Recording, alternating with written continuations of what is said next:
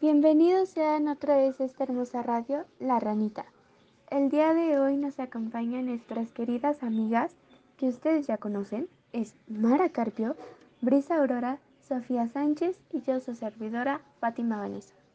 Hola chicos, muy buenas tardes.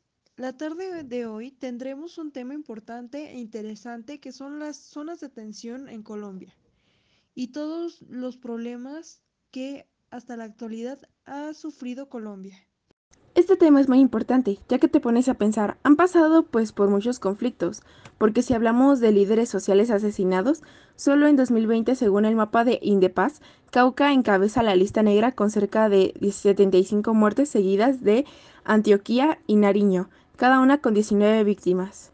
Sí, Sofía, son muchas muertes, porque también de las más de 8 millones de víctimas del conflicto armado en Colombia, el 46% de ellas están en los departamentos de Cauca, Antioquia y Nariño, las regiones en donde se presentan la mayor cantidad de asesinatos de líderes sociales y ex guerrillos. Aparte de esas zonas, existe también lo más llamado contrabando. Se puede decir que las personas que hacen eso son muy inteligentes, ya que tienen estrategias muy buenas y adecuadas para burlar la ley, ya que en este existen dos sistemas para el ingreso de mercancía en el país y evadir los impuestos.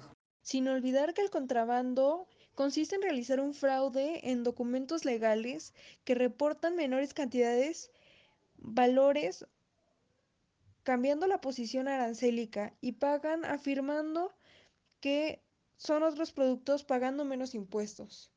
Sin olvidar que el contrabando consiste en realizar un fraude en documentos legales que reportan menores cantidades, valores, cambiando la posición arancélica y pagan afirmando que son otros productos pagando menos impuestos. El otro tema y uno de los más importantes y que la verdad me llama más la atención es el de Pablo Escobar. Tienes razón, creo que muchos de nosotros hemos llegado a escuchar sobre él, sobre todo los de ese país. Pablo Emilio Escobar Gaviria fue un narcotraficante, terrorista y político colombiano, fundador y máximo líder del cartel de Medellín. Nacido de una familia campesina, Escobar demostraría habilidad para los negocios desde muy pequeño.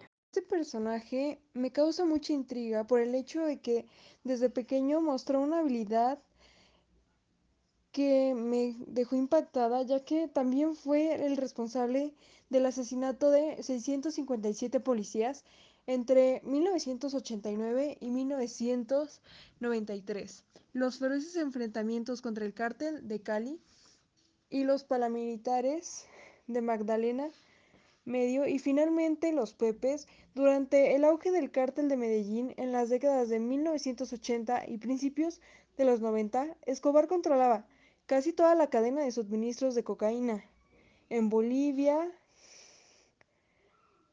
y Perú desde Colombia, donde era transformada en cocaína en laboratorios en las selvas. Todos estos comentarios dan mucho que pensar. Otro tema muy mencionado es el contrabando, Colombia es el segundo país más afectado por la criminalidad en el mundo, solo por detrás de Congo, según el Índice Global de Crimen Organizado 2021. Esto lo convierte en el país más azotado por el crimen en todo el continente americano, seguido por México, Honduras, Paraguay y Panamá. Esto creo que era muy obvio ya que hemos escuchado en las noticias, pero vean cómo funciona esto, que hasta tienen a alguien que puede llegar a dominar el territorio pues de una forma no tan buena. Exactamente, ¿cómo es posible esto, verdad? Unos de los grupos de crimen organizado más destacados son el Clan del Golfo y la disidencia del EPL, guerrilla desmovilizada en 1991, conocida como los Pelusos, ambos grupos dedicados al narcotráfico y sin ninguna motivación política. Los grupos armados organizados con abreviación GAO los grupos delincuenciales organizados con abreviación GDO y grupos armados organizados residuales con abreviación GAOR son términos con los que se identifican las organizaciones mafiosas en Colombia y son parte activa del actual conflicto armado interno. Sus acciones contra la población civil, el gobierno y la fuerza pública son los homicidios, extorsión a comerciantes y empresarios y el secuestro. Reclutamiento forzado de menores de edad y masacres de líderes sociales. Estas bandas operan en todo el territorio nacional. También tienen presencia en países como Venezuela y Panamá. Sus aliados estratégicos son el ELN, la disidencia de EPL y varios narcotraficantes por su principal actividad, el control sobre el narcotráfico de estupefacientes, tienen nexos con varias mafias mexicanas, entre las que figuran el cartel de Sinaloa y los Zetas. También hay muchos personajes que destacan. Uno de los más conocidos, el primero en irse, Hernán Botero Moreno, en noviembre de 1984, fue enviado a los Estados Unidos. Era un hombre de negocios de la ciudad de Medellín, un antioqueño, dueño de inversiones de Notivara, empresa con la que se habría beneficiado con grandes cantidades de dinero, producto de vender a los narcos para la fabricación de cocaína. Cartel de Cali.